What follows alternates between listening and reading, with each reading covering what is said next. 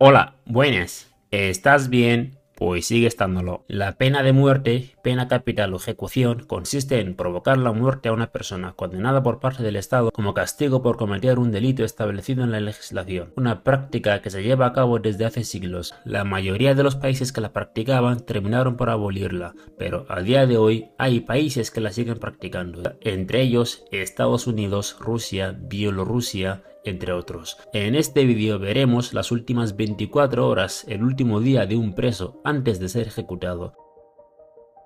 En Estados Unidos hay 14 estados que permiten al preso elegir cómo ser ejecutado. En la actualidad hay 5 modos de ejecución. En Washington está el ahorcamiento. En Utah para los presos condenados antes de 2004 está el pelotón de fusilamiento. Los otros 3 modos de ejecución son la silla eléctrica, la cámara de gas y finalmente la más usada en la actualidad, la inyección letal. Los presos de media pasan 15 años en el corredor de la muerte, tiempo que invierten en apelaciones y recursos. Cuando esas vías fracasan, el juez dicta sentencia fija la fecha y dentro de 10 días el mismo juez firma la orden de ejecución. La orden de ejecución determina cómo, cuándo y dónde será ejecutado el reo. Con la orden firmada, comienza una cuenta atrás para ser ejecutado. 24 horas antes de ser ejecutado, los funcionarios de la prisión se van a por el preso, para llevarle desde el corredor de la muerte hasta la prisión donde será ejecutado. Antes de sacarle del corredor de la muerte, los funcionarios se aseguran de que no llevan nada con lo que intentar suicidarse o intentar atacar a los funcionarios. En Estados Unidos no todas las prisiones tienen una cámara de ejecución. En caso de no tener una cámara de ejecución, el reo es llevado en un vehículo custodiado por funcionarios hasta llegar a la prisión con cámara de ejecución. El trayecto varía en cada traslado para evitar fugas del condenado. Una vez que llegan desde el vehículo hasta entrar en la prisión, ese es el último momento en el que el preso ve la luz del sol. Ese último día al reo se le complace con una última cena. Le dan una hoja para que apunte qué es lo último que quiere cenar. Aquí abro un paréntesis. Subiré un vídeo de las últimas cenas más raras pedidas por reclusos antes de ser ejecutados. Suscríbete al canal, dale a la campana para no perdértelo. En esa última cena, el reo puede pedir lo que quiera para cenar. En Florida le dejan pedir máximo por valor de 40 dólares, mientras que en otros estados el presupuesto es más bajo, 15 dólares. Una vez dentro de la prisión donde será ejecutado, el reo es llevado a una celda que hay cerca de la cámara de ejecución. Dependiendo de sus creencias, un cura va a visitar al recluso. La función del cura es la de prepararle espiritualmente para la muerte. Con el cura podrá confesar sus pecados antes de ser ejecutado. Esa misma noche el reo dormirá en una celda que hay pegado a la cámara de ejecución, bajo la atenta mirada de los guardias para evitar un suicidio o un intento de escape. Lo que separa la celda donde pasará sus últimas horas de la cámara de ejecución es una sola pared. En la mañana de la ejecución, por ejemplo, si se va a hacer por inyección letal, como dije antes, es la práctica más usada, los guardias tendrán que comprobar y revisar el equipo que se empleará para la ejecución y también deberán revisar el estado de la línea telefónica de comunicación directa con la oficina del gobernador y del fiscal general ese teléfono es necesario porque incluso el día de la ejecución, el reo tiene una leve posibilidad de evitar la muerte. A la espera de ser ejecutado, afuera sus abogados trabajan contra el reloj para presentar apelaciones y recursos para impedir la ejecución. En la celda el preso es vigilado permanentemente por los guardas, mientras el reloj avanza hacia la ejecución.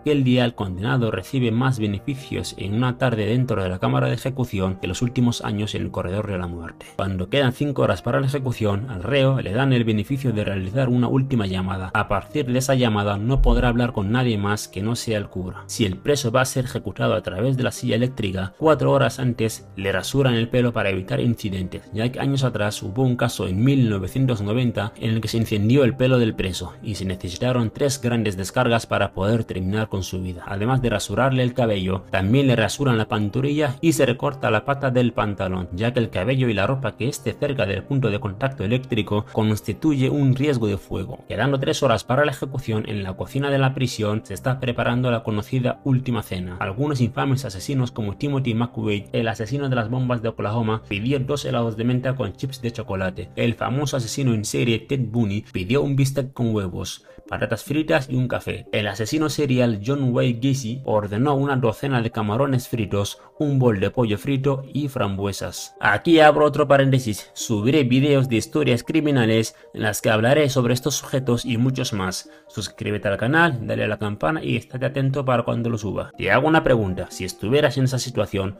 ¿Cuál sería la última cena que pedirías? Yo pediría chep, que sea de pescado, y dentro del pescado que lleve ajo, perejil y picante. Dicho esto, sigamos. A dos horas de la ejecución, los guardias le llevan la última cena al reo. Mientras este está cenando, los hombres y mujeres que presenciarán su ejecución empiezan a llegar. Por ley debe haber testigos que den veracidad de la ejecución. El número de testigos varía según cada estado. Faltando una sola hora para la ejecución, el verdugo de la prisión se dirige hacia la cámara de ejecución. El papel del verdugo es fundamental en las ejecuciones. Su principal función es la de administrar la inyección letal, iniciar la electrocución o accionar la planca que activa los químicos usados en la cámara de gas. En Florida, el verdugo es un civil al que le pagan 150 dólares para llevar a cabo la sentencia. Quedando solo 30 minutos para la ejecución, el alcaide de la prisión acude a la celda del preso, con cinco guardias para llevarse al reo a la cámara de ejecución. Un ex alcaide dijo lo siguiente acerca de ese momento. Le miro los ojos al preso, me dirijo a él por su apellido y le digo, ahora debes venir conmigo al cuarto de al lado. Sacan al reo de la celda para llevarle a la cámara de ejecución, pasando por la famosa última caminada, que consiste en un recorrido corto de aproximadamente 4 metros que va de la celda a la cámara de ejecución.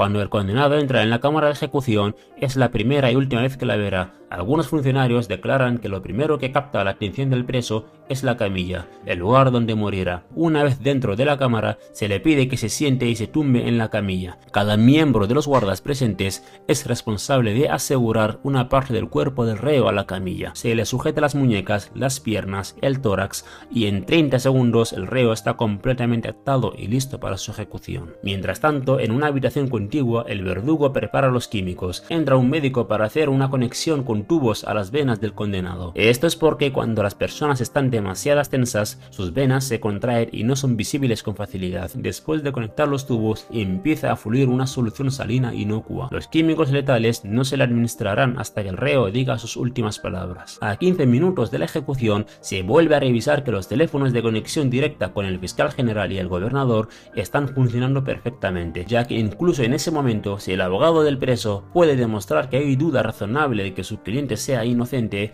se podría cancelar la ejecución con tan solo sonar uno de los dos teléfonos que hay en la cámara de ejecución. Cuando quedan 10 minutos, entran los testigos en una sala separada con un vidrio. Una vez dentro, el alcaide le comunica al reo que ya están los testigos y que puede hacer una última declaración. Algunos estados determinan que la declaración debe ser breve, otros dan como máximo dos minutos, mientras que hay estados que solo permiten declaraciones Una vez que el reo dice sus últimas palabras, es cuando ya ha llegado el momento de la entrada del verdugo. El tipo de sustancia química que se usa para ejecutar al condenado varía en función del estado en el que viva, pero la mayoría lo hacen de la siguiente manera. Primero, el verdugo carga la jeringuilla de un barbúrico de efecto sedante para el reo. Después le inyecta la segunda jeringuilla, que contiene un químico llamado bromuro de pancuronio. Y por último, el verdugo le inyecta la sustancia mortal, un químico llamado cloruro de potasio, que paraliza el corazón. No será declarado muerto hasta que el médico compruebe su estado. Después, el médico mira el reloj para asignar la hora de la muerte. Suponiendo que el reo es ejecutado en la silla eléctrica, el procedimiento es el siguiente. El condenado estará atado a una silla de madera. Las piezas se ajustan a la cabeza. Le ponen una esponja natural en la cabeza con agua salina para facilitar el flujo de la corriente eléctrica. Hacen lo propio con la pierna. En algunos estados cubren su cara con una máscara y cuando el alcaide dé la señal, el verdugo aplica la corriente eléctrica. En ese momento, el cuerpo del reo es sacudido por una fuerte corriente eléctrica de 2400 voltios y entre 2 y 4 amperios durante al menos 45 segundos. Pocos minutos después, el cuerpo se hincha y se colapsa. Es declarado muerto después de que le revise un médico. Un verdugo retirado comenta lo siguiente acerca de ese momento. Se puede oír la corriente eléctrica de alto voltaje avanzando a través de la línea. Pocos segundos después, el cuerpo se hincha y en la sala empieza a oler a carne quemada. Es un terrible y espantoso olor a grasa. Suponiendo que el reo es ejecutado en la cámara de gas, el procedimiento es el siguiente. El reo es atado a una silla de malla metálica y la cámara es sellada. Cuando se da la señal, el verdugo activa la palanca y aparece el mortal gas cianuro de hidrógeno. Pocos segundos después de activar el gas, el reo empieza a gemir fuertemente y sacando espuma por la boca. La ejecución dura entre 5 y 7 minutos. Después de que le revise un médico, el preso es declarado muerto sabiendo perfectamente que es gente malvada, que cometieron cosas malvadas, pero no puedes evitar sentir lástima por ellos, al menos en mi caso, pero cada uno es responsable de sus actos.